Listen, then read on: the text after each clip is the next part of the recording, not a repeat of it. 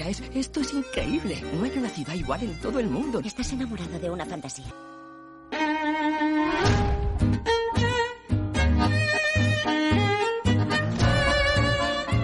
¿A qué hora llegaste anoche? No, muy tarde. Seguramente haré otra pequeña excursión esta noche. ¿A dónde irá Giri por las noches? Pasea y recoge ideas. Ah. Delab Studio presenta el Ballet de las Aceras, la ciudad, el territorio y las gentes que lo habitan. She believed the city is not about buildings, the city is about people. She was questioning orthodoxy at a time when women were not welcomed in those environments. Everything's been sacrificed to the car, so why come in? Often, the opinion of the client must be disregarded for his own good. You said less is more. Less is only more when more is no good. Navegando el cerebro de la ciudad, neurourbanismo y urbanismo feminista. Hoy es el Día Internacional de la Violencia contra las Mujeres y en un nuevo episodio del Ballet de las Aceras nos hemos juntado para hablar de ello y reflexionar sobre cómo algunos espacios de la ciudad pueden dejar de ser lugares hostiles y contribuir a hacernos sentir bien. Para ello hemos invitado a Ana Monviedro, arquitecta especializada en neuroarquitectura, concretamente en el campo de la educación, y a Alexia Canto, socióloga del equipo de Lab, especializada en movilidad y urbanismo feminista. Yo soy Ushua Don Blas y esto es el Ballet de las Aceras. Sentirnos cuidadas, respetadas, alegres y en calma. Estas palabras son exactamente las que un alumno de cuarto de la ESO definió para la palabra seguridad en un taller sobre mapa de puntos negros que estamos desarrollando en Sarriguren y otros municipios del Valle de Hues. Alexia nos cuenta sobre el uso de estas herramientas para analizar y trabajar el urbanismo de género tratar de alcanzar el bienestar integral y preguntar a las personas que habitan los distintos espacios. Estas son las claves que Ana destaca como necesarias para investigar sobre la influencia que ejercen los distintos espacios sobre todas nosotras. Hablamos de entrar en conexión con esas personas, de la ciudad ego versus la ciudad persona, de cómo las personas transformamos las ciudades en las que vivimos y ellas nos transforman a nosotras.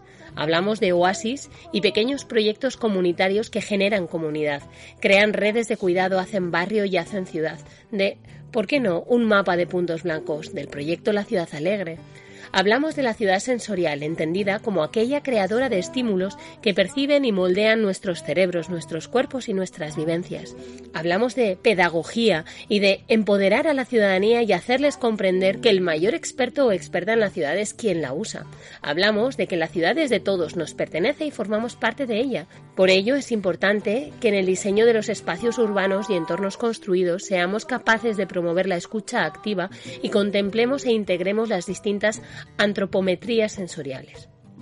Hablamos de la necesidad de volver a la escala humana y a las personas, a comprender que queremos estar donde el espacio quiere que estemos y que en ocasiones es la propia ciudad la que nos expulsa, a que no existe mayor miedo que no saber dónde estamos y de las tres formas de perdernos que producen esa inseguridad. En este punto, Ana nos recomienda un libro, El hombre que confundió a su mujer con un sombrero, de que la investigación es la herramienta para la anticipación a todas esas vivencias y que es a través de todo ese trabajo pedagógico, sosegado y de comunidad cómo las personas llegaremos a creer en la capacidad de cambiarnos a nosotras mismas y también cambiar a nuestro entorno. Si la ciudad cambia, las personas cambian. Si las personas cambian, la ciudad cambia.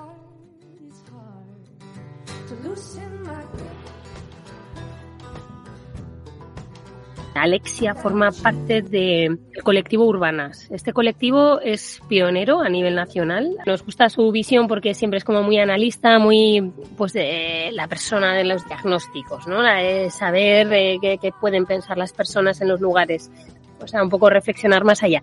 Y ella además es experta también en temas de movilidad, ¿vale? Entonces se le fusionan estas dos, estas dos vertientes que hacen, al final habla de urbanismo, ella se, al final eh, luego converge todo en el urbanismo más amable, ¿no? Más equitativo. Ana Monviedro, por su parte, bueno, pues ella es arquitecta dedicada a, al mundo también del cerebro, a la neuroarquitectura, bueno, tanto que la llevaba a escribir un libro y como recientemente acabamos de saber, pues está con su reedición o con un nuevo lanzamiento. La cosa es que hoy la hemos querido invitar aquí para hablar de, de esa aplicación de la neuroarquitectura al urbanismo, ¿no? Neurourbanismo, si cabe, o algo similar. Ana Monviedro, bienvenida. Gracias, muchas gracias. Y eh, me encanta estar aquí con Alexia, además, y por, por supuesto contigo, Ushua, eh, porque mm, fíjate que yo entiendo que la, neuroarquitectura, ahora ya se llama neuroarquitectura, pero siempre hemos hablado de neurociencia aplicada a la arquitectura o aplicar la neurociencia al diseño, al diseño de objetos o de espacios o de cosas que interactúen con personas o personas que interactúen con cosas. Y al final es una disciplina, es como una, es una perspectiva en la que el punto de mira tú lo tienes puesto en el funcionamiento del sistema nervioso de la persona. Entonces, realmente, yo siempre digo, decimos neuroarquitectura, pero podríamos decir neurocomida, podríamos decir neurodeporte, podríamos decir neurotodo, porque es ese punto de vista, ¿no? Creo que sí que necesitamos, y si he utilizado el nombre, un poco a regañadientes, ¿no? Al principio me costaba mucho acuñarlo, pero ahora en realidad le estoy viendo mucho la belleza y creo que lo necesitamos porque es como mmm, dejar de poner el foco en el objeto o en el entorno. O sea, no vamos a hablar de la luz ni del aire, no, vamos a hablar de cómo la luz es percibida por la persona. Porque claro, como, como tú percibas o como tú recibas esa información sensorial es la, la que condiciona tu comportamiento. Y depende del entorno, pues si tú percibes una cosa o percibes otra, eh, eh, cambia tu interpretación y cambia tu interacción. Entonces siempre digo que es poner el foco en la persona. Y para poner el foco en la persona, claro, podríamos hablar de la sociología, podríamos hablar de la filosofía, de la psicología, pero es que el punto de partida son las neurociencias. Porque cuando tú entiendes cómo funciona la información dentro del cuerpo de la persona a nivel neuro, lo siguiente viene después. Entonces, de acuerdo a este funcionamiento del sistema nervioso, viene la psicología. Y de acuerdo a esta relación que tenemos con las personas, viene la sociología. Y de acuerdo a esta historia de no sé qué, viene la antropología. Entonces, es como que lo neuro es el punto de inicio y luego viene todo lo demás. Eh, y claro, cuando Ushua me dijo, ¿esto se puede realmente llevar al urbanismo? y es totalmente extrapolable. Lo que cambia es, obviamente, la escala de miras y el número de personas que tenemos. Si, por ejemplo, eh, yo hablo con unas personas o les doy consejo con, con, una pareja, por ejemplo, ¿no? Para su casa, para su hogar, entonces el foco lo tengo que poner en cómo son estas personas, cómo es su día a día, qué es lo que les gusta hacer, eh, que, y ahora, y lo que yo os, lo, de lo que os voy a hablar mucho es del bienestar integral, ¿no? Cómo encuentran o dónde encuentran su bienestar. Si tenemos dos personas interactuando con el espacio, pues los condicionantes nos lo ponen estas dos personas. Las necesidades fisiológicas, cognitivas y socioemocionales que vamos a estudiar son las de estas dos personas. Cuando vamos sumando el número de individuos que interactúan con el espacio, el proyecto va ganando complejidad. Entonces, mi expertise viene sobre todo en espacios eh, de aprendizaje, espacios educativos. Yo soy profesora de secundaria también y de universidad y a mí lo que me interesa es que el entorno en el que yo doy clase favorezca mi labor como docente y la labor de los estudiantes como estudiantes. Entonces estudio estas tres esferas de bienestar en este espacio. Pero si cambiamos de escala y vamos a un espacio urbano, claro, aquí es ya como el, el sumum de lo interesante porque tenemos eh, coexistencia de un montón de tipos de personas que no van a ser los mismos en todas las ciudades porque las poblaciones son diferentes. Eh, dependiendo de un montón de factores que Alexia, tú aquí ya sabes mm. infinito más que yo, ¿no? Entonces, claro, ¿qué aportación creo que yo puedo hacer o las personas que trabajamos en estos ámbitos podemos hacer? Mucho, mucho, mucho sobre metodologías de trabajo, sobre cómo aterrizar esta perspectiva neuro al diseño de las ciudades. Y ah, creo que va a haber como dos grandes claves en todo esto que yo creo que nos puede servir para argumentar lo que hablemos. La primera ya os la he dicho, que es la del bienestar integral, o sea, analizar cuál es el bienestar Y la segunda es la de hacer preguntas. Eh, preguntar a las personas. Y lo único, ahora ya para daros voz, las cosas que os voy a contar es que el tema del bienestar a mí mm, es algo que me preocupa especialmente porque casi todas las investigaciones que leo, eh, yo consulto muchísimos papers y claro, es como escribo al final, escribo utilizando referencias de investigación de personas y casi todo el conocimiento que tenemos, ya no solo del sistema nervioso central y periférico, ¿no? Eh, sino de casi todo, es a través de la enfermedad o a través, como digo yo, del mal, ¿no? Entonces se estudia el estrés, se estudia la ansiedad, se estudia el cáncer, se estudia el mm. Parkinson, se estudia el Alzheimer. Pero hay poquísimos estudios de la felicidad, de, ¿no? del confort, de la armonía, de la belleza, ¿no? De, de, hay menos, pero empieza a ver, empieza a ver un poquito más, ¿no? Entonces uh -huh. es esta perspectiva que, que, en salud, eh, en el ámbito de la salud, que yo trabajo mucho con gente del ámbito de la salud, es la perspectiva salutogénica, desde la salutogénesis. Entonces no es tanto vamos a diseñar ciudades que, nos, que, que no nos enfermen, sino vamos a, a, a, diseñar ciudades que nos cuiden y que nos hagan permanecer sanos. Exacto. Entonces, este es, es una de las cosas. Y luego lo que os decía, que también saldrá, que es lo de preguntar. Yo hay muchísimas veces en proyectos en centros educativos que me dicen, hemos pensado esto, hemos pensado lo otro, y digo, bueno, pero antes de que lo habéis pensado, ¿le habéis preguntado a los alumnos? Y me dicen, ah, pues no, la verdad es que no. Y digo, a ver, si, es un- si fueran de infantil, pues lo entiendo, que no les preguntéis, pero alumnos de cuarto de la ESO, de primero de bachillerato, sí. Saben perfectamente qué es lo que quieren o no. Evidentemente habrá muchas respuestas que no te sirvan por lo que sea, pero va a haber muchas que sí. Si tú consigues, y aquí es donde está el truco de la investigación, si tú consigues entrar en conexión con la persona a la que estás preguntando, en este caso el, adolescente o el usuario del espacio, te va a contestar de manera súper honesta y súper nutritiva. Entonces, y esto para mí es neuroarquitectura, fijaos, no es tanto el proyecto, sino el cómo articulas la toma de decisiones. Mm. Entrar en conexión con las personas que intervienen en ese espacio o que desarrollan su actividad en ese espacio, o que caminan o que pasean simplemente por ahí. Eh, parece un tema baladí, pero es precisamente aquí donde Alexia, por ejemplo, puede aportar, ¿no? Y es donde nosotras le exprimimos al máximo en nuestros procesos, ¿no? Es cómo entras, eh, eh, cómo, cómo, cómo conectas con las distintas esferas de, o, o los distintos, eh, hablábamos de, de edad, eh, hablamos de género, hablamos de, nacionalidad, hablamos de un montón de, de capas, ¿no? Que nos segregan, que nos eh, distinguen de alguna manera y que establecen que esas conexiones tengan que ir de una, en una línea o en otra, ¿no? A veces se cruzan, pero muchas veces ahí radica la complejidad. O sea, me parece muy interesante que destaquemos estos dos puntos del bienestar integral y encima de preguntar a las personas. En cuanto a, ¿por qué será? Que hay tan pocos estudios, ¿no? De la felicidad, del confort, de las cosas buenas de la vida. ¿Por qué, ¿Por qué diseñar ciudades que nos cuidan puede ser algo casi utópico, ¿no? ¿Por qué? Bueno, porque al, al final tradicionalmente, ¿no? O sea, es lo que lleva reclamando el urbanismo feminista toda la vida, ¿no? Las ciudades, cómo se ha ido diseñando las ciudades, ese, concepto de que la ciudad, el diseño urbano es neutro, que las ciudades han crecido así y no responden a ningún tipo de, de que no están influidas por ningún contexto social, político ni económico, ni que no responden a, al final a, sesgos ¿no? políticos, a un sesgo patriarcal, a un sesgo, eh, a un sesgo al, al final de, de, cómo, de cómo ha sido la, la sociedad tradicionalmente. Entonces, ¿por qué no se pregunta? Porque no se ha considerado que se necesitaba preguntar, porque se estaba haciendo según un tipo de, persona y ya está. Ese tipo de persona que diseñaba las ciudades a su modo.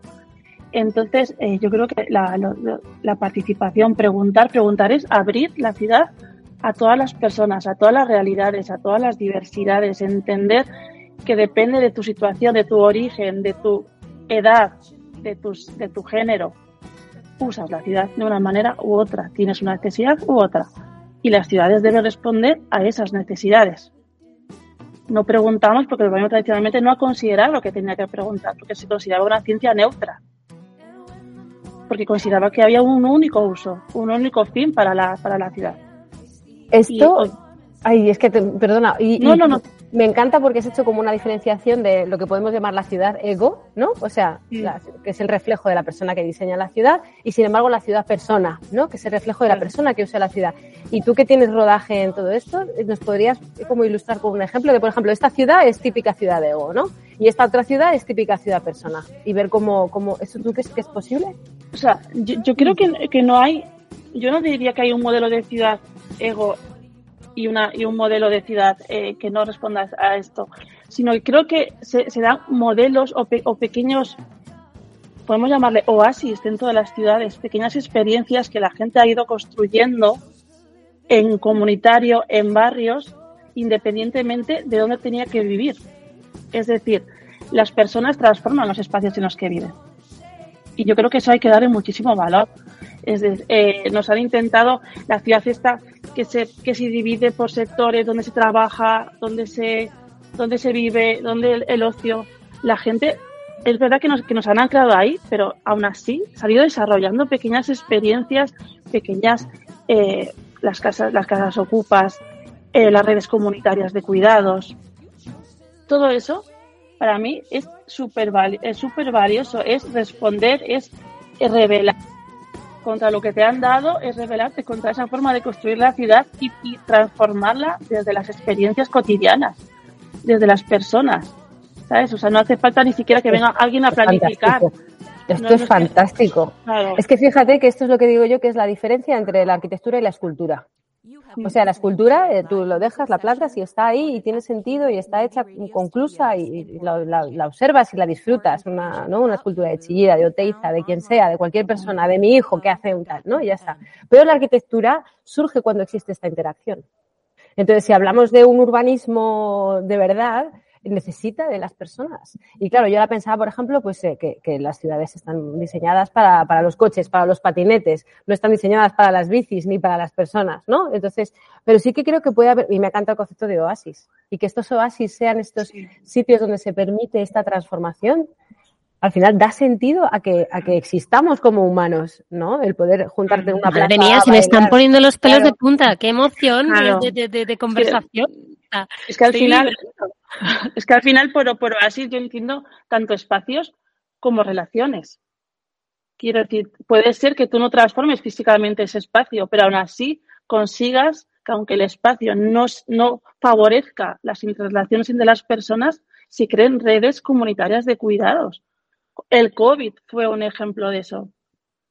Aisladas todas las personas en las casas, se crearon redes de, cuidados, de personas que cuidaban a sus vecinas, que se comunicaban, que tenían, eh, que creaban grupos de WhatsApp para estar pendientes. Todo eso, ese tipo de, de redes que la ciudad no favorece, que la ciudad actual no favorece. Todo ese tipo superó el diseño urbano y se, y se instalaron igual. Entonces, claro, era también un, un- un sitio, un punto complicado, pero es que es posible. Es posible, ¿no? O sea, ¿Cómo, podemos cómo hablar. favorecería una, re- una cómo favorecer, ¿no? Esas esas redes que dices que la ciudad actual no no acompaña y no facilita. Al, al final yo creo que es, eh, es, el- es un tema de escala.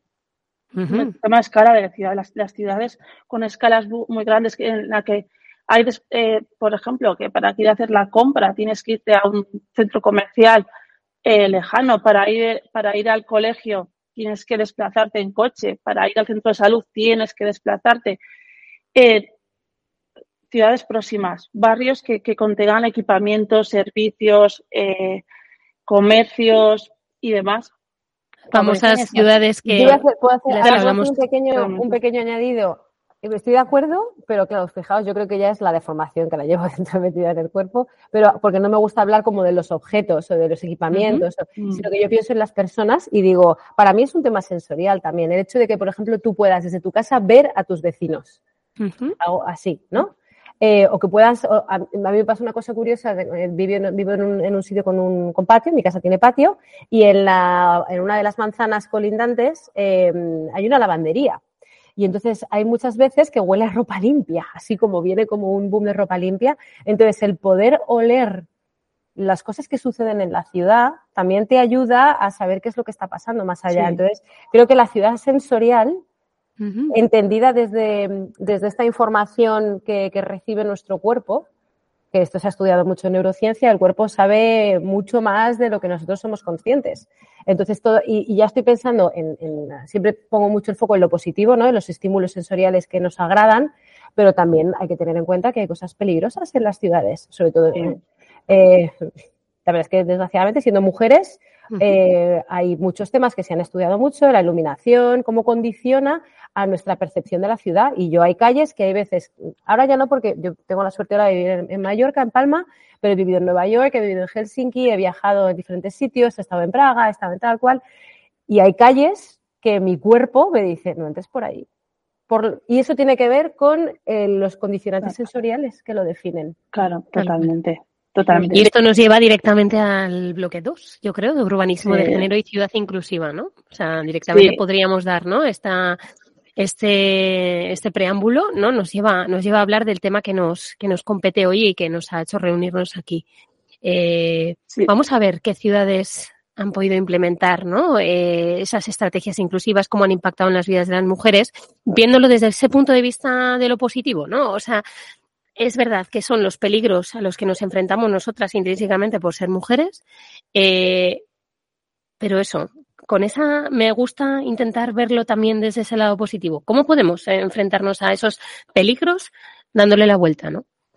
como que analicemos esas iniciativas que han podido impactar positivamente en vidas de mujeres en entornos urbanos, o sea que veníamos de entornos, digamos, más hostiles o menos, eh, menos eh, que consideran menos el cuidado, que no los han atendido, que vienen de, pues eso, de una hegemonía patriarcal que la ha diseñado desde, ¿no? Desde el plano y el lápiz en la mesa, así, ta, ta, ta, ta, ta, y esas mega ampliaciones periféricas que hoy en día todavía se siguen construyendo peligrosamente con porches. Hoy hablaba yo con un arquitecto que me decía que estaban desarrollando un, un proyecto y curiosamente ellos son eh, hombres en el estudio y fíjate que estaban planteando eh, reducir el porche que les habían eh, hecho hacer un porche alrededor de una plaza de 5 metros de profundidad y ellos mismos veían que no, que había ahí algo que no, que les decía que no, no sabían muy bien qué porque no están, eh, digamos, tan familiarizados como podemos estar nosotras con este mundo por, por, por ser, simplemente por ser mujeres.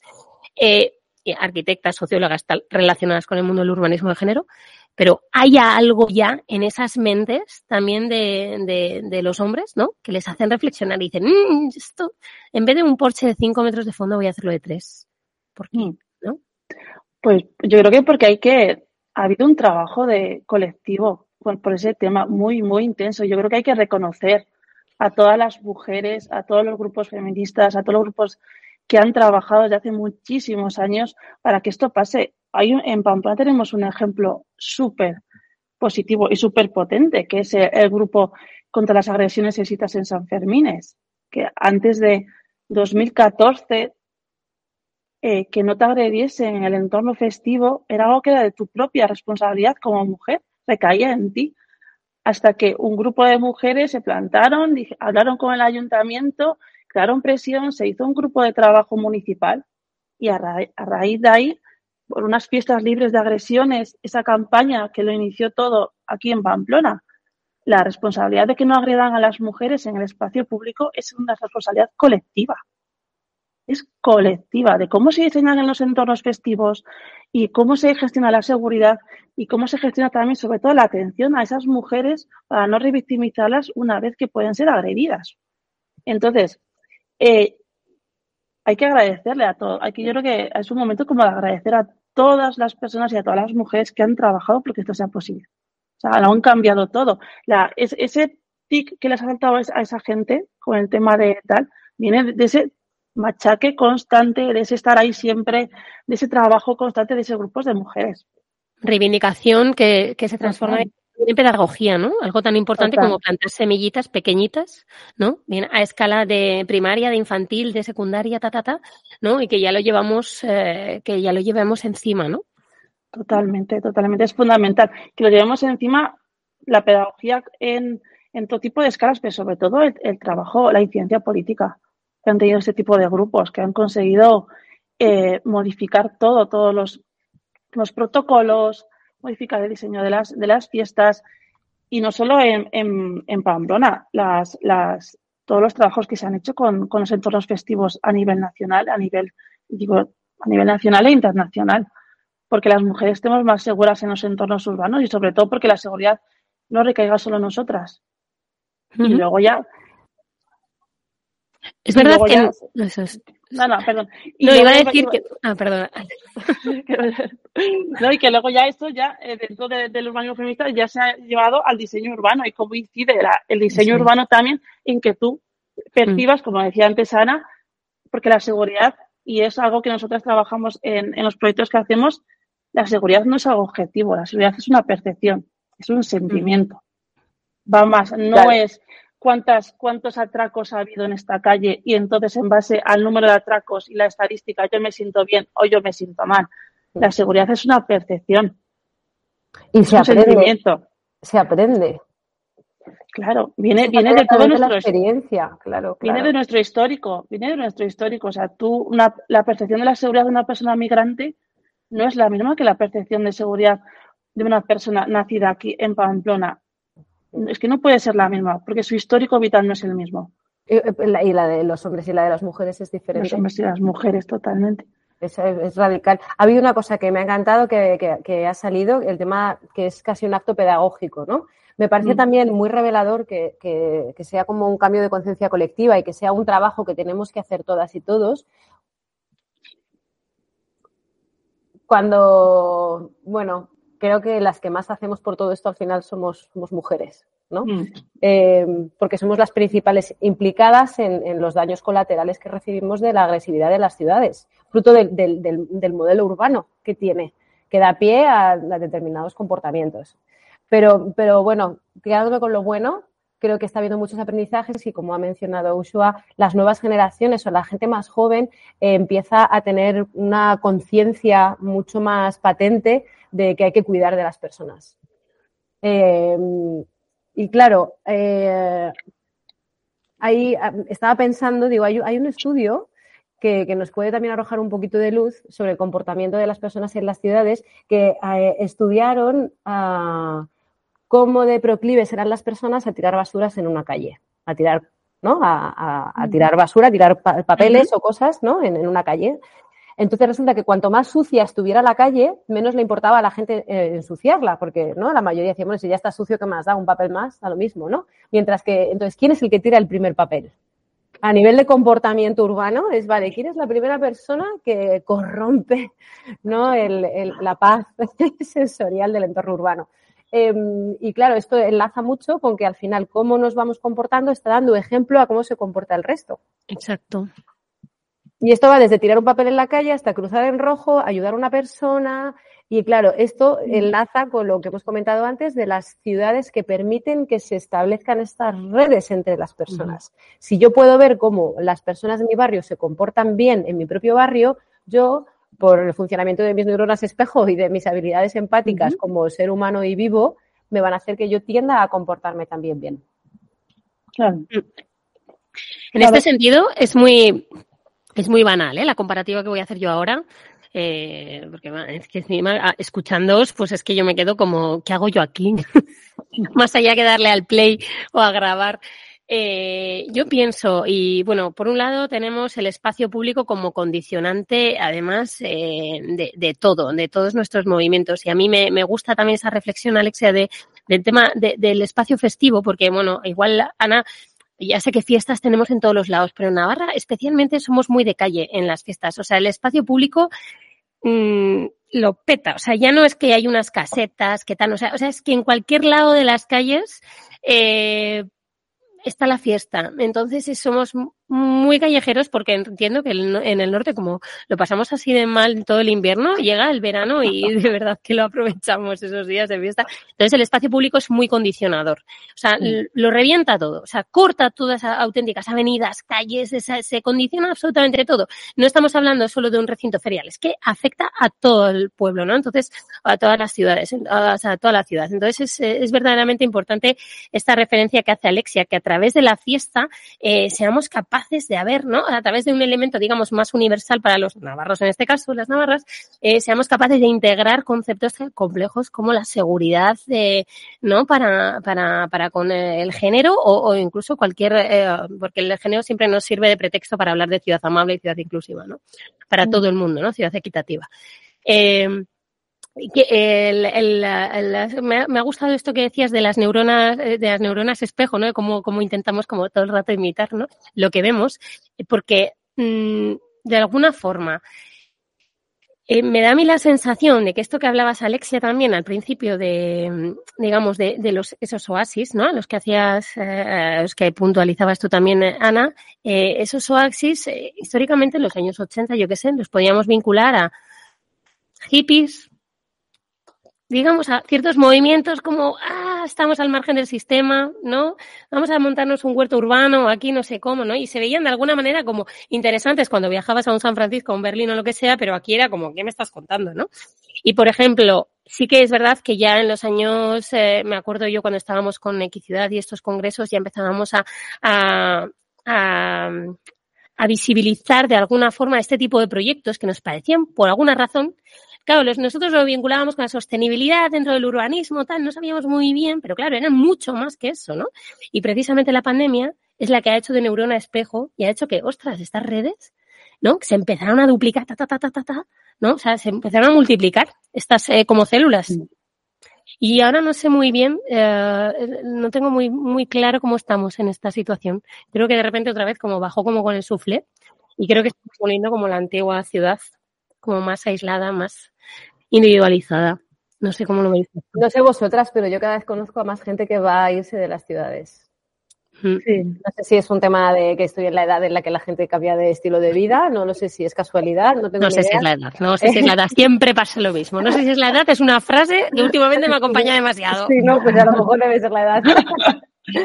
Em, pero eh, creo que sí que está habiendo, ha habido una reflexión muy grande y bueno, yo lo he visto en mi propia investigación, como contaba Ushu al principio, yo empecé con esto de unificar, bueno, unir o encontrar los vínculos entre las neurociencias y el espacio construido, el comportamiento de las personas eh, hace un montón de años, en el 2014 ya me puse bien en serio con todo esto, pero no ha sido hasta la pandemia que me ha empezado a contactar gente, porque la pandemia es cuando se han dado cuenta de, oye, que el espacio eh, tiene un impacto en cómo me siento realmente.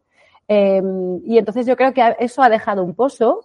Es verdad que ha, ha habido partes ¿no? que ha bajado eso, como el bizcocho que sacas pronto del horno y va, ah, no, no, no, no ha terminado de cuajar, pero creo que ha habido personas que les ha hecho mella hasta el punto de que están, mm, bueno, que han decidido cambiar su, cambiar su vida y cambiar de entorno. Claro, Sí. Claro, claro. Sí. Y cada vez hay más estudios que, bueno, que Mm. reflejan el daño que hace las ciudades, como os contaba, ¿no? Estudios de, de lo mal que hacen las cosas. Que, pues esto, por ejemplo, hay uno que a mí me llamó mucho la atención, que, bueno, ya nos, nos lo podíamos am, imaginar, pero es el impacto que tiene la inhalación de CO2 en los niños en las ciudades. Claro, los tubos de escape están a la altura de su nariz. Van Claro, al que cole andando por una calle es- transitada. Entonces, Esa esto, referencia de la ciudad eh, sensible, ¿no? O sensorial, perdona, que decías, ¿no? La ciudad sensorial, ¿no? El saber que tengo una lavandería ahí y de repente abro la ventana y, ¿no? Huele a lavanda. Bueno, a- en mitad de una ciudad, bueno, pues a veces no huele solo a lavanda, ¿no? Huele, pues, No. a, a 17 autobuses que han pasado por delante. Eso es, Claro. y decir, si mis niños están permanentemente yendo al cole cada día, sí que van andando, sí, pero van andando, inhalando todo, eh, todo lo que expulsan los coches, ¿no? Entonces, esto lo podemos extrapolar a, a- a todos los sentidos que tenemos en nuestro cuerpo. Claro. Bueno, y esto nos daría para un programa ¿eh? Sí. de proyectos de reconstrucción en lo, en Sí. lo, en lo rural, re- rehabilitarlo en lo natural. Nosotros en 2016 hicimos una actividad muy chula al hilo de Donostia Cultura, la capital eh, cultural esta, eh, que fuimos recorriendo precisamente parte de la GR11, de, los, de la travesía esta que comunica de mar a mar los Pirineos. No solamente llegamos a Aragón, no nos dio tiempo más, teníamos 15 días de vacaciones y fue en lo que estuvimos concentrados en, en mapear precisamente este tipo de proyectos. Y fíjate que era 2016. Ahora ya esto se ha convertido como en lo que dices, ha sido una- un impulso de la leche, yo también lo he notado en mi entorno, y eso que nosotros aquí, y tú también, Ana, en tu caso, yo creo que vivís en entorno privilegiado, o sea, en donde la naturaleza, pues en cuanto te escapas un poquito, está. Está, Mm. o sea, es, es naturaleza, ¿no? Pero, mm, por ejemplo, al hilo de esto, últimamente estoy muy enganchada a un proyecto que lleva Iñaki Alonso, está metido Iñaki Alonso en Vivioland, en, eh, a 80 kilómetros de, de la ciudad de Madrid, están montando un, un proyecto muy interesante trabajando en comunidad, ¿no? Desarrollando cómo quieren que sea ese pueblo de cero que están creando, ¿no? También en, eh, bueno, eh, para seguirles un poquito la pista. Y, y, y, y eso, simplemente eso, que me ha, me ha, gustado esta referencia, porque me ha venido a la cabeza un bombardeo de proyectos. Alexia. Me encantaría preguntarte, Alexia, claro, em, tú desde la, desde la sociología, ¿cómo crees que, ¿cuál crees que es la mejor manera para acercarse a las personas que habitan las ciudades? Uf, que, que, que es- es- eso es la, eso es una de las de las preguntas que siempre nos hacemos toda- en la sociología y es cómo, o sea, desde una parte un poco más, cómo sacar información. O sea, cómo es la mejor forma de, acercarnos a las personas para entender qué es lo que necesitan, qué es lo que quieren, más allá muchas veces de lo que ellas consideran que saben. Quiero decir, nosotras en Colectivo Urbanas, por ejemplo, hemos hecho muchísimos talleres con mujeres, muchísimos, en los que, eh, porque al final uno de nuestros objetivos es eh, incluir la perspectiva de las mujeres en el planeamiento urbano, ¿no? Y, sobre todo potenciar la participación de las mujeres en este planeamiento. Y nosotros nos encontrábamos siempre con mujeres que nos decían constantemente, es que yo no sé, me estás preguntando de cosas que yo no sé. Es que yo no entiendo de cómo funciona la ciudad.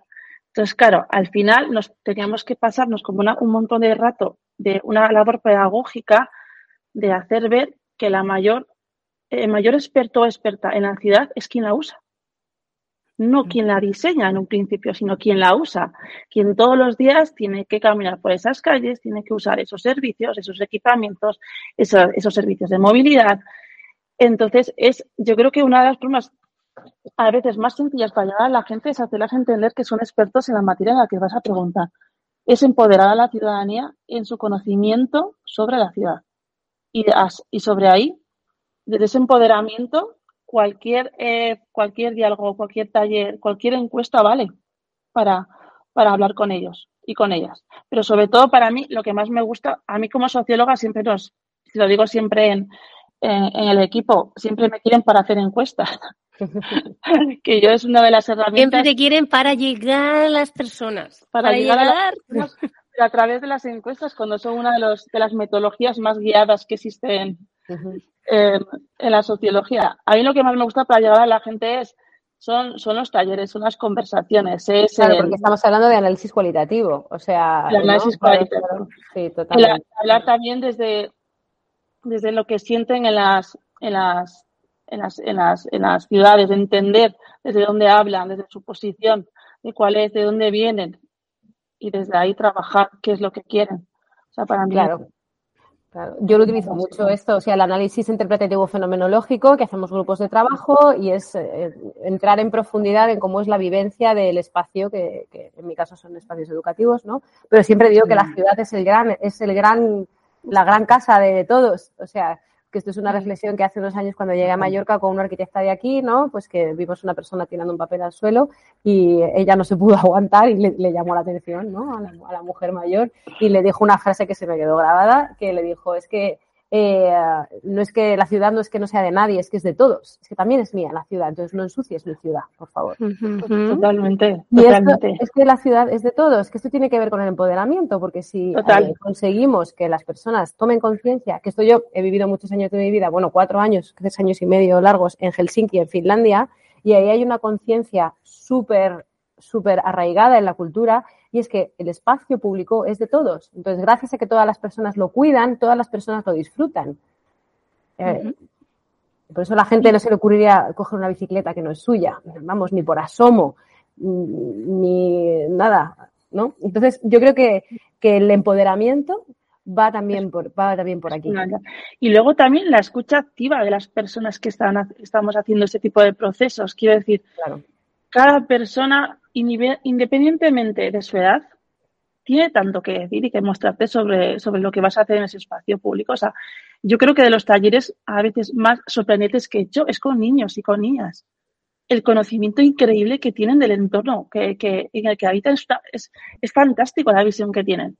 O sea, yo creo que es esa, esa escucha de da igual lo que quiera decirte la persona, como que te quiere decir cómo va a hacer la compra. Claro, y es que esto también empodera, porque si la persona ve que tú lo estás escuchando, dice, pues entonces hablo con ello, claro, claro. Esto sirve, de aquí la, la importancia de que las personas que nos dedicamos a llevar la práctica a la investigación sepamos empatizar. Claro, claro. Aquí hay ahora mismo un ejemplo, por ejemplo, aquí en Pamplona, que tiene que ver con el, con un, bueno, eh, Ursula lo conoce con el, con un parking que se va a hacer en una plaza, en la Plaza de la Cruz, sí que es un tema, o sea, se va a desarrollar un nuevo parking dentro de una plaza que va a acabar, bueno, pues, eh, eh, levantando muchísima polémica porque hay una oposición vecinal muy fuerte. ¿no? En un parking, para que te hagas una idea, Ana, de la típica plaza de ensanche, porque además el ensanche de Pamplona, bueno, Pamplona tiene dos ensanches, el segundo ensanche eh, tiene una connotación muy similar como, bueno, todos beben del famoso Sánchez Cerdá, ¿no? Y entonces este también. Y típica manzana, eh, hueco de manzana, pero que ahora mismo está completa, llena de vegetación y que es muy vivida porque tiene un parque para niños, eh, tiene mucho comercio, bares, etcétera, ¿no? Claro. La idea es que, claro, ese parque además va a destruir esa, esa zona arbolada, que es ese como, oasis. Como de, ese oasis que tiene esa, esa, las pocas zonas arboladas además yeah. que tiene el, el, ensanche.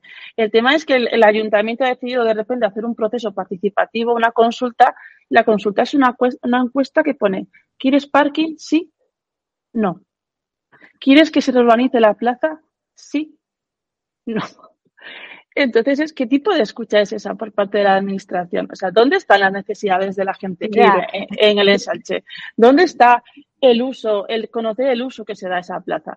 Sí, O sea, sí, sí. ¿qué tipo de gente la usa? por un lado, ¿Qué- nos podríamos poner contentos ¿no? y decir, bueno, por lo menos se están preguntando. ¿no? Lo que pasa que ya tenemos que llegar a un nivel un poquito más elaborado porque tenemos Claro, herramientas, claro. tenemos herramientas. Hay que hacerlo, Claro. eh, claro, claro, y luego desarrollar los indicadores que nos ayuden a evaluar que todo esto que se está haciendo y, y de ahí van a salir los indicadores. Claro. Bueno, de respuesta sí o no, no creo que llegue muy lejos. no, no, no- no- llega a ningún lado, es simplemente Ya. Validar. eh, tú vas a hacer una propuesta que sabes si sí o no, no quieres escuchar. Sobre todo cuando es no una propuesta tan condicionante, tan tan condicionante. condicionadora del Claro, ¿y cuántos noes hacen falta para que se pare? Que esta es otra Claro. cosa, ¿sabes? Porque bueno, estos ¿Cuántos no? han dicho que no, pero como tenemos que hacerlo, pues nada, es que no nos han dicho que querían o que no querían. ¿no? Claro, es que es, es que es como un ejemplo tan evidente de no querer escuchar a la gente, de no querer hacer participar, de tener ya un proyecto que va más allá de unos intereses, que tiene unos intereses muy claros y que no son los de el bienestar de ese barrio, desde luego. Efectivamente. Pues es clarísimo. Y en la otra cara de la moneda me gustaría destacar, ya que avanzamos un poquito, eh, otro proyecto, Alexia, aquí por poner un poco proyectos prácticos, ¿no? Y por seguir un poco con el tema de, del urbanismo inclusivo, el urbanismo de género en este caso. El mapa de puntos negros que se está desarrollando en el Valle de Hues. Explícanos un poco Mm. qué es el mapa de puntos negros, cómo surge Mm. Y, y, que- y, que, mm, y esa herramienta, que entiendo que es una herramienta clave, de qué manera nos puede ayudar para tomar decisiones que a lo mejor están más Al- menos dirigidas. Claro. Al final, el, el mapa de puntos negros es hablar de cómo el entorno urbano influye en cómo percibimos la seguridad desde una perspectiva de género, pero es simplemente nosotros cuando hacemos en el mapa los talleres o las, sobre todo los talleres, y explicamos que es un mapa de puntos negros, lo primero que hacemos es definir lo que es la seguridad. Es decir, de- y, y explicarles a la gente que hay una diferencia muy grande entre la, lo que hablaba antes, la seguridad objetiva, que puede estar basada en estadísticas y es más, y además es un tipo de seguridad en el que se han basado todos los planes de seguridad ciudadana que se han hecho en todas las ciudades. Si aquí hay más robos, hay más policía y hay más seguridad, si en esta calle no hay tanta presencia de delincuencia, pues no hay esa presencia. Que les hablamos siempre de la seguridad subjetiva, de que tú puedes ir por una calle vacía por la noche y sentir miedo. Y las mujeres sentimos miedo. Independientemente de que no haya nadie, pero podemos sentir miedo. Y eso tiene que ver con nuestras, con nuestras sensaciones, tiene que ver con nuestra educación, con nuestra social- socialización como mujeres.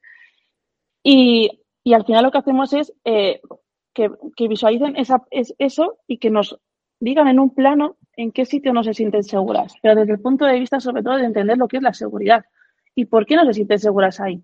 Y desde ahí sale todo un análisis sobre cómo es, cómo se ha planeado esa, eh, eh, Sariguren, por ejemplo, que es una, la- la- el, el lugar más grande que hay en Valle de Hues, de, de todo lo que se ha hecho mal, en realidad, en, en Sariguren. Sariguren, que es un barrio que en su momento, a los Barrio. 20 años, se llevó premios, premios se llevó. Claro, esa- tiene, tiene, unas, unas características además súper curiosas porque Sariguren se ha hecho, al final los edificios están, todos los edificios son como mini urbanizaciones, ¿no? Con su placita en el medio y todos los edificios han cerrado sus plazas a la calle con vallas porque consideraban que era más seguro porque así no entraba gente a las plazas.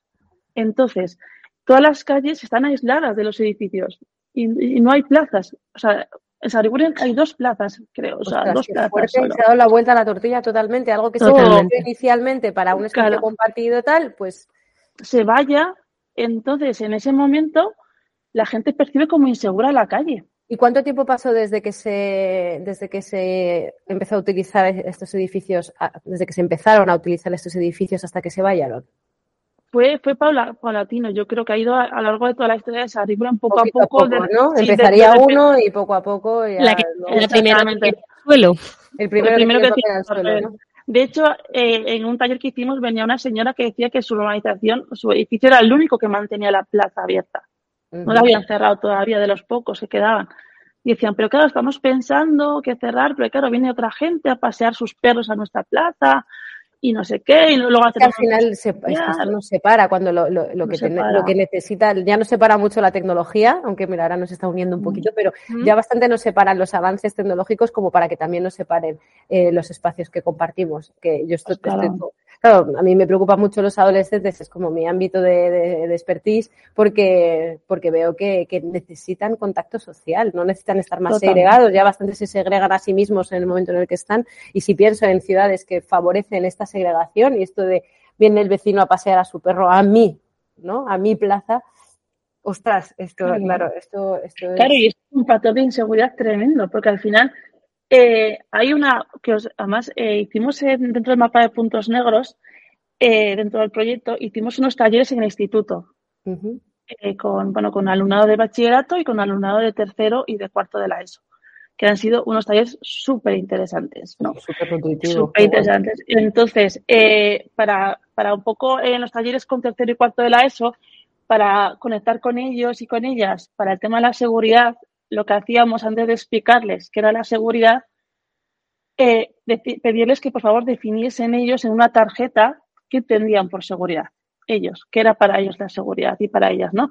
Y además era una tarjeta anónima y que se quedaba para ellos, o sea, nos la entregaban, pero no, no les íbamos a exponer públicamente lo que ellos opinaban, sino que no se preocupasen que pusieran lo que quisieran, ¿no? Y hubo un chico que yo, para mí, sinceramente, ha hecho la mejor definición que he escuchado, que he leído sobre la seguridad. O sea, os la voy a leer porque es, es maravillosa. Es, la seguridad es la sensación de estar protegido, cuidado y sin peligros. La seguridad para mí también es no tener peligros alrededor y estar en un entorno de cuidado y respeto. Tener la sensación de alegría y calma. O sea, todo eso incluye la seguridad. Estar cuidado, ser respetado y además sentir alegría y calma en el espacio en el que estás. O sea, y claro, un entorno que vaya a las plazas de los edificios no es un entorno que cuida. No, no, no, no, separa, claro. No proyectas tampoco eso. Claro, y, desde ahí no te puedes sentir seguro. Efectivamente, es que rechazan directamente. Yo veo una valla y ya te está rechazando. Y dices, ostras, ¿qué pasará, no? Y te hace estar ahí como, mm, me voy de aquí. Y eso lo está percibiendo un chico de tercero de la ESO. Esa sensación de inseguridad, porque es que no me siento cuidado en, en, el entorno urbano, ¿sabes? y es, es, es, fantástico. O sea, y es, yo creo que es la clave al final de, de los lugares. O sea, diseñamos espacios que no son vitales, que no son diversos, que no cuidan a la gente, que no favorecen las interacciones. Y cuando hacéis estos, estos talleres, analizáis también qué son aquellos elementos que sí, que sí, eh, digamos, aportan esa, esa sensación de cuidado, ese respeto, esa alegría, esa, esa calma, ¿no? Esa seguridad. Eh, ¿detectáis elementos urbanos que nos puedan acompañar ayudar, así como la iluminación, por ejemplo? Yo estoy pensando en algo tan básico como por qué ir del punto A al punto B. A, menudo lo hacemos por un recorrido y volver del punto B al punto A solamente ha sido girar, ¿no? O sea, igual lo hacemos por otro lado. hay un, hay un factor que, que al final eh, detectamos y muchísimo, que para mí es súper importante, es eh, al, final muchas veces relacionamos eh, sentirte segura o no en un espacio pues porque está vacío, no hay gente, está oscuro, pero eso sale mucho a veces en los talleres. Pero luego, por ejemplo, hicimos un taller en un pueblo más pequeño como era Elía, que es un pueblo que tiene cinco casas, que está en, bueno, en, el monte al final, ¿no? Rodeada de mayor oscuridad que en el monte no puede ser, no, no, no hay, ¿no? Y a esas mujeres que vivían en ese pueblo con ocho personas, les, les preguntabas, ¿te sientes segura en Elía? Sí, me siento muy segura. ¿Por qué te sientes segura en ese entorno que tiene las mismas características que una calle vacía y oscura? Y la gente en Sarugure no, porque es que ellas conocían a toda la gente que vivía en Elía. Tenían relaciones de pueblo, de comunidad con toda esa gente y conocían su entorno además. Y de ese conocimiento, de esas relaciones que se establecían entre las vecinas, nace la, sensación de seguridad. Claro, claro, claro. Aquí os voy a contar una anécdota. bueno, perdona, no. No, no, sí, ya, Es que está súper enlazado. Y eh, estando yo en Finlandia, fuimos, alquilamos una, una, una, casita de madera en, claro, para mí, en un pueblo perdido en mitad de la nada, para mí. Vivíamos con una amiga mía finesa, con Aura, y, eh, a, a 10 kilómetros de llegar se nos saltó lo de la gasolina y yo la verdad es que me agobié mucho porque se estaba haciendo de noche, muy de noche, muy, muy de noche y yo solo veía pinos, íbamos, íbamos, no teníamos GPS ni teníamos nada de esto, llevábamos un mapa de carretera y nos habíamos etiquetado, ¿no? En plan por dónde ir, pero no veíamos bien, no había señales y yo la verdad es que me agobié un poco y ahora me dijo, ¿pero qué te pasa? Y digo, me estoy agobiando porque es, es muy de noche, estamos cuatro personas, no tenemos comida, no tenemos agua, no tenemos nada, hace mucho frío. Vamos a morir. estamos- en plan, y, y yo utilicé la frase que dije, estamos en mitad de ningún sitio. Dije, we're in the middle of nowhere. Y ella me dijo, oh my God, no. Aquí va a haber un pueblo al lado, no pasa nada, tal. Y yo decía, pero ¿cómo? Si no lo sabes, si tú esta carretera me has dicho que no la conoces. Me dice, no, pero no pasa nada, no nos va a pasar nada. Esto, claro, entonces ahí fíjate que culturalmente para mí era un, estoy en el medio de ningún sitio, me voy a morir congelada, ¿no? Y ella estaba súper tranquila, súper relajada porque iba a ser facilísimo llegar. O sea, imaginaos otra cosa, ¿no? Era una casita de madera al lado de un lago, que no sé si había 800 en, un kilómetro a la redonda. Y yo decía, ¿cómo vamos a saber qué casa es? Y me dice, pues claro que lo vamos a saber. ¿pero cómo? O sea, ¿qué, qué indicador? Y por supuesto, llegamos ahí, fue porque ella lo adivinó, yo nunca habría llegado, lo puedo decir, y aquí os voy a hablar de otra cosa. Pero ahí estaba la llave debajo del felpudo, entramos, había de todo, había agua, había no sé qué, y yo diciendo, y, a- y, a- y dos, dos, 200, 300 metros más adelante había una casita con la luz encendida, y me dijo, mira, pues si te vuelve a pasar, vas andando, vas a esa casa y te van a ayudar, no pasa nada. Y yo, claro, mi mente eh, de, de otra cultura pensaba, ¿cómo voy a ir yo a casa de alguien que no sé quién es en mitad del campo? Yo qué sé quién hay. mitad ahí. de la noche. En mitad de la noche, en mitad de ningún sitio, ¿no? Y ella con otra perspectiva. Y esto es súper bonito coexistir con estas mentalidades. Es- Totalmente. Es que es, es que es la diferencia entre sentirte segura o no. Como decía el niño esto, sentirte cuidada. Entonces, eh, en un barrio en el que no favorece las, las relaciones entre los vecinos y las vecinas porque vaya a las urbanizaciones, no puedes sentirte cuidada. Claro. Porque un día necesitas ayuda, vas corriendo y te topas con una valla Una valla y no hay persona. y no hay personas detrás de la valla. En Claro. Elía es un pueblo con cuatro casas, pero eh, necesitas ayuda y hay una vecina al lado que te puede ayudar, que sabes quién es y que tienes una relación con esa persona. Claro. Es que la, la seguridad depende de eso tanto. Hay una, hay una, bueno, no sé si llama- no es una ciencia realmente, pero sí es una disciplina, no sé si la conoceréis, se llama wayfinding. ¿Os suena? Wayfinding. No. Eh, way de camino y finding de encontrar, el wayfinding. Pues el wayfinding que en España es la super tarea pendiente, eh, pero os va a encantar como urbanistas a vosotras. Güey, ya te digo, suena ya maravilloso. Me Es, gusta. es que es maravillosa. Es aventura, ¿no? Está mezclando además como exploración. Esto a mí me Se, tradujo muy mal, eh, digo muy mal, bueno, todo lo bien que pudieron eh, en los años 90 y de hecho es lo que se utiliza a día de hoy como señaléctica. Entonces en Ah. España, en plan el wayfinding de un aeropuerto, normalmente el proyecto de wayfinding es el proyecto de señaléctica, de qué señales Ay, no, tú, pues ¿sabes? no, es- Pero no es todo eso el glamour. nada. Claro, quita todo el glamour porque no es Bueno, el glamour, la, la- eso es, la el exploración. es que es mucho más que eso, es como nuestro cuerpo sabe dónde está. Y cómo yo sé llegar de un punto A a un punto B, que es lo he apuntado por lo que has comentado antes, ¿no? Y cómo tú te vas guiando. Y es que tenemos dos maneras de navegar por el espacio, las personas. Hay personas que tienen una forma, personas que tienen otra y personas que tienen las dos, que para mí son como las superpersonas, ¿no? De la navegación espacial. Y esto es gracias al funcionamiento del hipocampo, ¿no? Una, re- una región del, del sistema límbico que nos ayuda a navegar por, por el espacio. Utilizo la palabra navegar porque en inglés se dice navigate. Entonces, ¿cómo, cómo, nos movemos? Y estas dos maneras es que podemos navegar o podemos manera- movernos de manera egocéntrica, o sea, poniendo el centro de nuestra persona, de Mm. para ir del punto A al punto B, yo voy tal, luego giro, luego me encuentro con el matón, bueno, con el sitio de comida rápida, luego tal, luego la gasolinera, luego la casa de mi prima y al fondo ahí está mi objetivo, ¿no? O puedo hacerlo de manera alocéntrica, que es que es como a vista de pájaro, pues desde mi casa hay que coger para allá, luego hay que parar no sé dónde, luego hay que tal, o, ¿no? Entonces, dependiendo de si tú navegas de manera egocéntrica o alocéntrica, la, la experiencia que tienes del espacio también es distinta. Para identificar a estas personas es tan fácil como darles un mapa y las personas que dan vueltas al mapa hasta que dicen, a ver, aquí. Esa es egocéntrica. La egocéntrica le das un mapa y dice, uy, fenomenal, pues ahora hay que ir. Y yo, y yo pensando, ¿para abajo? ¿Cómo vas a hacia abajo? Porque claro, yo soy egocéntrica, entonces yo mm, camino desde aquí hacia adelante, no camino para atrás. Si yo Yo también soy Eh, egocéntrica. por eso el Google Maps tiene las dos opciones cuando navegas. Tiene Claro. el que se mueva. Mm, puede ir de manera a- eh, alocéntrica o egocéntrica.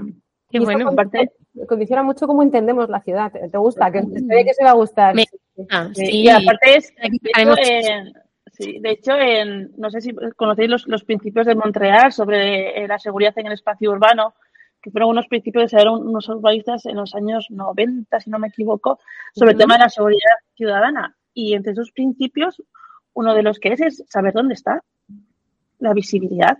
Es decir, es fundamental para la ciudad urbana ubicarte. Claro, no hay que- nada que dé más miedo que no saber dónde estás o hacia dónde ir.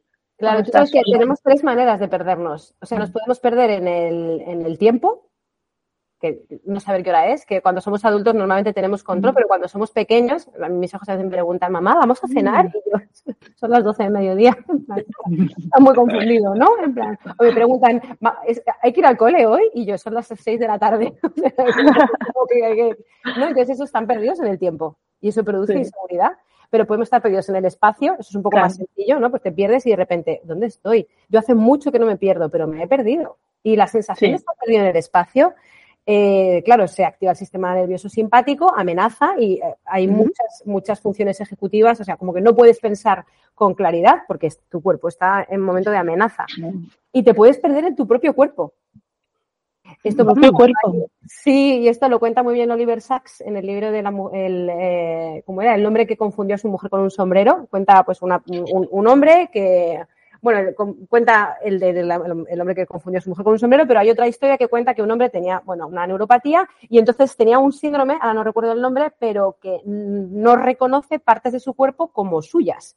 Y le pasaba con la pierna. Entonces lo que decía, tengo una pierna aquí en la cama conmigo y no es mi pierna, pero pasa una cosa curiosa. Oiga. Yo la echo, echo la pierna de la cama y yo me voy detrás.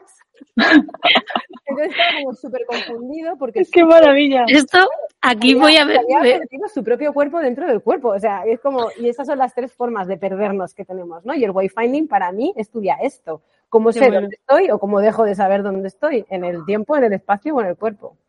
Claro, me ha, re- me ha encantado, pero porque es que encima me recordaba una anécdota que le pasó a una compañera mía de bis, que ella contaba siempre como, pues de, de pequeña, eh, tenía una de estas camas que se metía la, la almohada en un cajón de enfrente eh, de, de la almohada, pues se guardaban ahí el pijama, tal, no sé qué. Y eso que estaba pues ahí a la noche, ahí como durmiendo así con las manos dentro del cajón, cazándose la cabeza, o sea, cazándose el brazo con la cabeza, ¿vale? Hasta que se le debió de dormir la mano. Entonces, con la otra mano que estaba tocando juguetes, de repente tocó una mano. Claro, e- era su propia mano, pero no la notaba. Y me ha venido a la cabeza totalmente esa anécdota. Y digo, madre mía, pues sí, existe Claro. la forma de, de sentir eso, ¿no? De, De sentir esto, de perder ¿Cómo te propio sentirías de repente? Claro, como diciendo, pero que aquí hay una mano. Que hay una Claro, mano. Qué perdida, O sea, qué perdida de, de- de tu- la tu mano derecha no sabe que es tu mano izquierda, o sea, bueno, la tenía dormidísima. Claro, pues al final el cuerpo es un vehículo para todo esto, ¿no? Ujú. y, y, eh, y el cuerpo es el que nos ayuda a recopilar información del entorno para, para, para que podamos actuar en consecuencia. Claro, este es el, este es el vínculo de las neurociencias con, con la arquitectura o Es con el diseño. apasionante esto, ¿eh? Claro, es alucinante. Y, y cómo tú te vas a comportar en la ciudad de acuerdo a cómo la ciudad se comporta contigo. Esto es súper claro en el tema de la acústica. O sea, yo esto, Mm. fotografías, de hecho tengo por ahí algún hilo en Twitter, ¿no? Que subía una foto de Palma, mira qué bonito, qué árboles, qué tal, no sé qué, pa, 89 decibelios, ¿sabes? Digo, muy bonito, pero aquí no hay quien esté, porque esto me está matando, ¿sabes? Y quería hacer lo mismo con los luces, ¿no? Porque hay estas pantallas de LED que, bueno, tal, pero mira, o sea, me, me- me dejan eh, ciega, perdida, ¿no? Ah. Entonces, todos estos estímulos sensoriales al final deciden, ¿no? Y definen el espacio nos- y hacen que nuestro cuerpo tome decisiones por nosotros. Muchas veces es, bueno, la mayoría de veces es inconsciente esta, esta toma de decisiones en cuanto a los estímulos. Sí. Y yo, eh, Alexia, eh, claro, estás haciendo el, el mapa de puntos negros, que me parece un ejercicio súper interesante para entender la seguridad y de cómo, pues, cómo se perciben las ciudades. Estaría muy bonito hacer un mapa de puntos blancos. Ya, eh, nosotros en, en el colectivo Urbanas hicimos, bueno, eh, dentro de las mismas metodologías está el mapa de la ciudad prohibida, que también es la misma metodología al final, y nosotros hicimos el mapa de la ciudad prohibida y el mapa de la ciudad eh, alegre. Eh, ¿Por qué? Porque queríamos contrastar por qué un espacio dentro del mismo barrio era un espacio que sí que era positivo y otro espacio que estaba justo al lado no se percibía de esa forma positiva. ¿Sabes? Entonces, al final, cuando contrastas dos plazas en el mismo barrio, por ejemplo, en el casco viejo, eh, dos mismas plazas, ¿por qué una se percibe positivamente y otra no se percibe positivamente?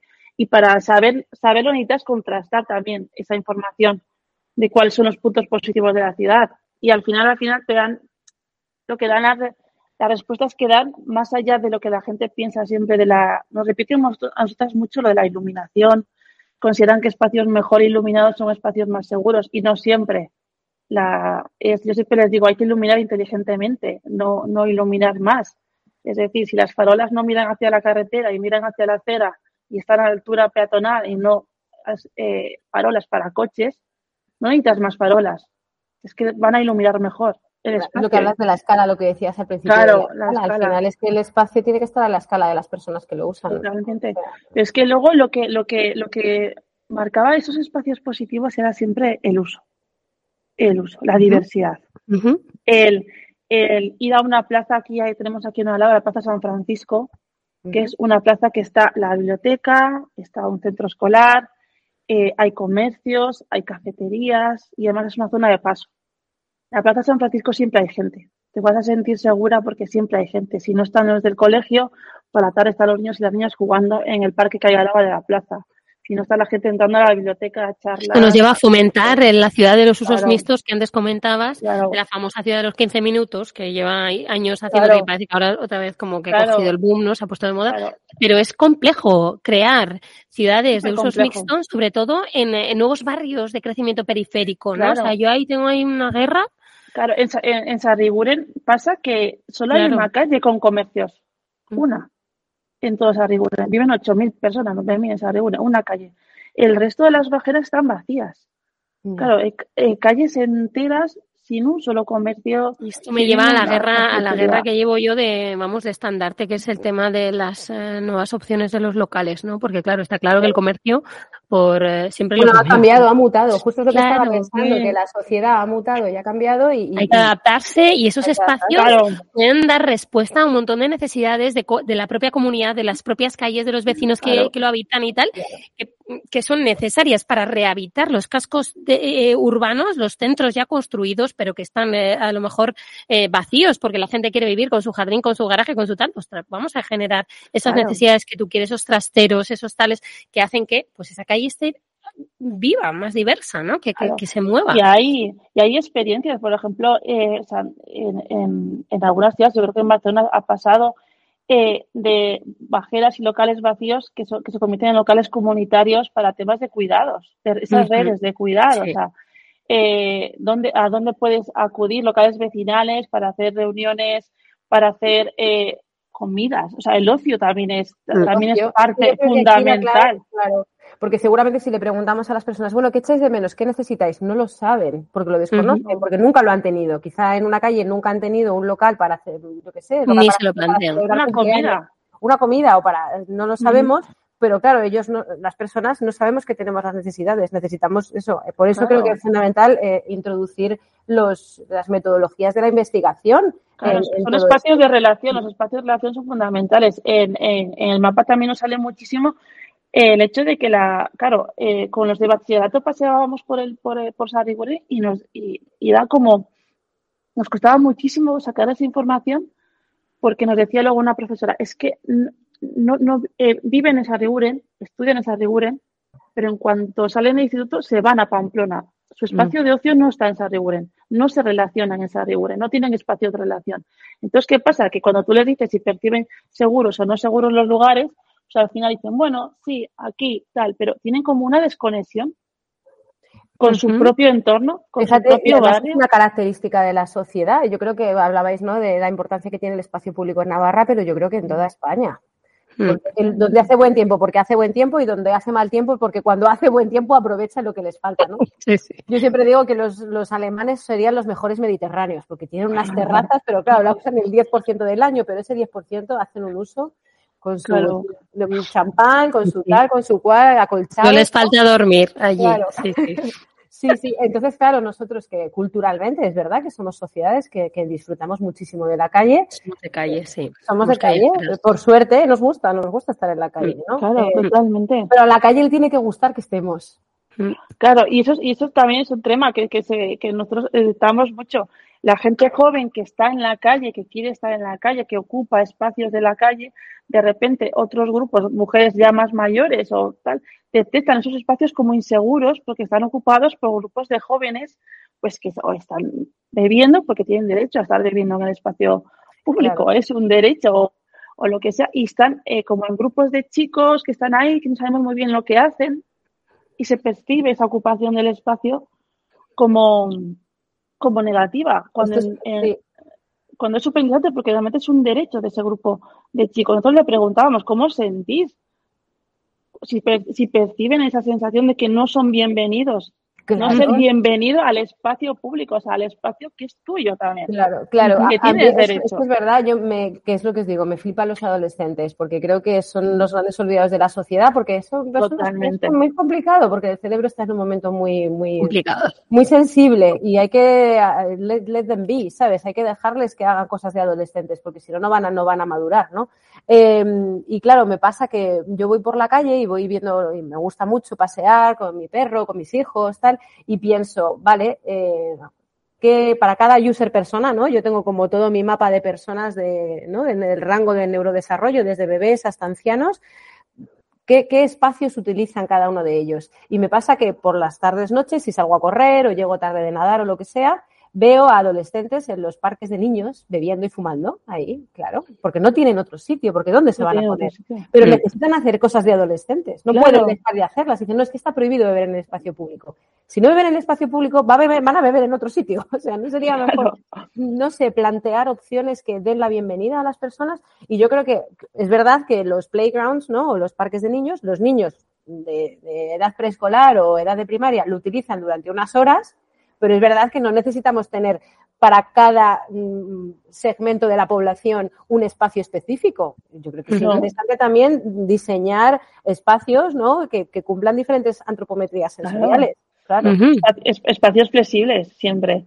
De hecho, eh, eh, los, los, los, de bachillerato nos decían que, claro, en, los, en la zona del parque infantil, pues bueno, pues a partir de las 7, 8 de la tarde, cuando los niños y las niñas chiquis se van a su casa, ellos iban allí pero tenían, eran muy conscientes de que ellos como grupo no pueden estar en el parque infantil a las 5 de la tarde porque claro pero son los invasores claro claro pero pero luego haciendo uso del espacio de los niños pequeños no son los pequeños los que usan el de adolescentes. Claro pero luego ellos eh, decían pues cuando los niños y las niñas pequeñitas se van a las 7 de la tarde a su casa vamos nosotras y ocupamos ese espacio. Y es como vale o sea te tenéis claro como que uno que no sois bienvenidos a cierta hora como grupo social y dos, eh, habéis creado ya unas dinámicas que os que dicen, pues bueno, pues está, ocupamos y respetamos que no somos bienvenidos. O sea, es, es como, es, es, realmente es es fascinante. Pero luego es, es que cómo, cómo quieres que esa gente sienta como suyo el barrio, la ciudad, si no les dejas hacer uso del espacio público según su edad. ¿Cómo lo van a sentir propio? ¿Cómo se van a sentir parte? Y van a cuidar de esa ciudad. ¿Cómo le dices a, un adolescente que cuide, que la ciudad es suya, si la ciudad no le da la bienvenida? Es hostil para, ellos, claro, es la ciudad prohibida. Si les quieren solo en bares, consumiendo en, lo, en, lo, claro, o sea, si consumen en bares tampoco pasa nada, pero si consumen en el espacio público, ojo, en un parque. Claro. es que es, que es, eh, es que y darles la bienvenida, o sea, integrar a todas las edades es como parte fundamental ya de la gestión de las ciudades cómo integramos a todas las edades. Y cómo integramos a todas las edades es al final uno de los fines que siempre destacamos mm. del urbanismo, de la, de la materia del urbanismo de género, ¿no? Entonces, igual por cerrar ya, porque llevamos ya un ratito hablando, ha sido mm. una charla impresionante, me ha encantado. Entonces, un poco uniendo con las reflexiones sobre el Día Internacional contra la Violencia hacia las Mujeres, que es eh, el, al hilo del que eh, convocábamos este podcast hoy, eh, bueno, pues eh, bueno, el papel crucial ¿no? que, que en la prevención de la violencia de género eh, suponen en los espacios públicos el buen diseño de la inclusividad, ¿no? el de tener en mm. cuenta a toda esa diversidad que al final las grandes y los grandes olvidados, ¿no? los adolescentes, los mayores, los pequeños, las mujeres. Mm, bueno, pues aquí como siempre, eh, no sé si os apetece dar una frasecilla de cierre de cómo creéis que, podemos aportar en este sentido o, si creéis que cada una estamos ahí aportando nuestro granito de arena como podemos. Pues yo creo eh, que lo, decíamos antes con lo de empoderar a la gente. Nosotras en- siempre tenemos la, cuando estamos haciendo los talleres de, sobre la seguridad, siempre tenemos ahí el- ese miedo de decir, eh, no queremos generar a la gente más sensación todavía de inseguridad marcando esos puntos. No queremos que penséis que la, o sea, generaros, o sea, revictimizaros, sino que lo que queremos es que penséis que eh, el hecho de sentiros inseguras no es solo cuestión vuestra, es que hay más factores que influyen en que os sintáis inseguras y que parte de esos factores los podéis cambiar. Se puede reivindicar que se cambien, se puede actuar sobre ellos. No es cuestión de voy a adaptar toda mi vida, voy a adaptar toda mi libertad de acceder a la ciudad y moverme por donde yo quiera, a la hora que yo quiera, a mis sensaciones de miedo, porque es que hay cosas que se pueden cambiar y hay que ser conscientes de que tienes la capacidad de, uno, de que, son cambiables y dos, de que como, como sociedad, como colectivo, podemos cambiarlas. Es que para mí eso es, la, parte más fundamental de, de de trabajar la seguridad dentro del urbanismo. El empoderamiento de las personas en el conocimiento y sobre todo en la, su capacidad de cambiar la ciudad.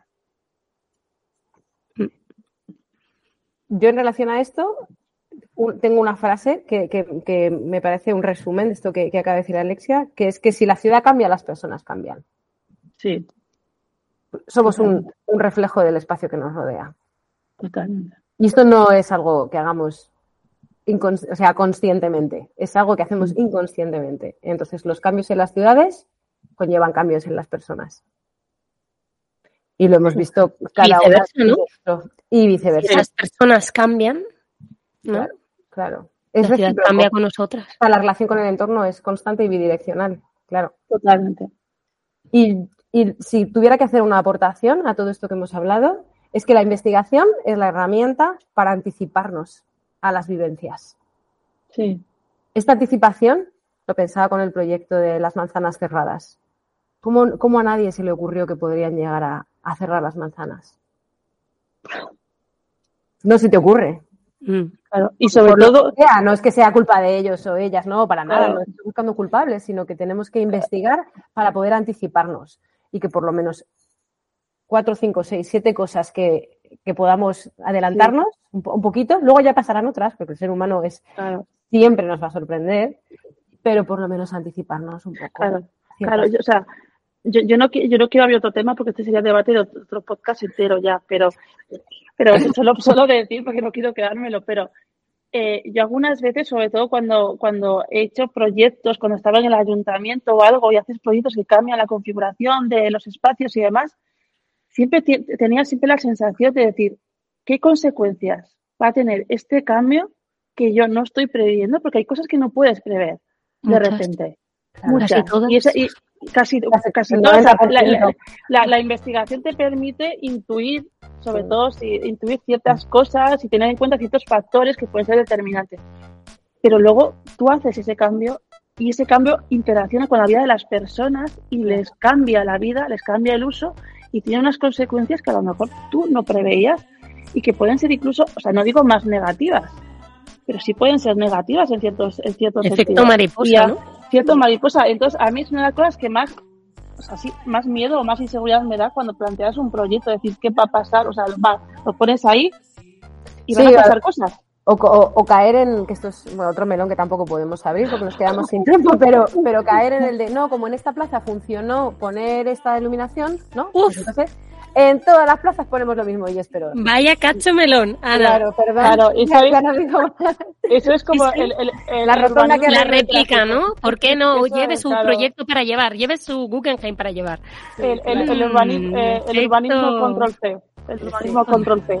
Y lo vas el, el daño que, eh, pues sí, el daño que ha hecho la tecnología en lo que nos ha separado de los humanos. Por eso, bueno, mira, lo sirve un poco para cerrar. Yo por eso os contaba lo de que necesitamos meter neuro. O sea, pues sí, necesitamos tener una vuelta a las personas, porque se nos ha olvidado que las ciudades las habitan personas y no coches. Siempre, no, pero ¿dónde va a aparcar la gente? Y digo, ¿cómo que aparcar? Si yo no puedo caminar por la acera de mi, de mi, de mi manzana, porque no quepo con, si voy con el carrito y con mi hijo de la mano, o, o- No se me sale, no quepo. Y pone como haya una farola ya o una está aparcada, y esto no, no pasa solo en mi calle, esto pasa por todos lados. Claro, cual. entonces creo que la vuelta al, al humano, entendido como ser vivo eh, en mutación constante, es fundamental. sí. fundamental. Pues nos quedamos con esa vuelta a lo humano. al final es la escala de la que hablaba Alexia y es, es, eh, es volver a nosotros mismos y, y percibirnos, o sea, al final el sentido común. Lo que pasa es que a veces el sentido común se aleja tanto de nosotros de manera tan, eh, bueno, sin quererlo, ¿no? Eh, chicas, ha sido un auténtico placer, o sea, escucharos, ha, Ha sido sido una increíble. pasada. Sí, Me la verdad es que nos ha quedado un super, un super podcast, ¿eh? Enhorabuena. Aplauso, aplauso A aquí para todas. A las tres, sí, sí, sí. Yo lo he disfrutado un montón, yo lo he disfrutado un montón, Sí. la verdad. Bueno, y yo he apuntado, madre mía, os podría enseñar una hoja de notas, madre mía, Mm. bienestar integral, preguntar a las personas, los oasis, eh, las redes comunitarias de los cuidados, yo qué sé, o sea, pedagogía, empoderamiento, escucha activa, tejer redes, cuidado, respeto, alegría y calma, con eso me Mm. quedo también. Y, y luego eso, pues con esa frase de Ana, ¿no? De necesitamos una vuelta a las personas, al ser humano. Chicas, lo dicho, un placer. Abriremos más melones y estaréis invitadas a este espacio. A por ello. Gracias, gracias de verdad. Gracias.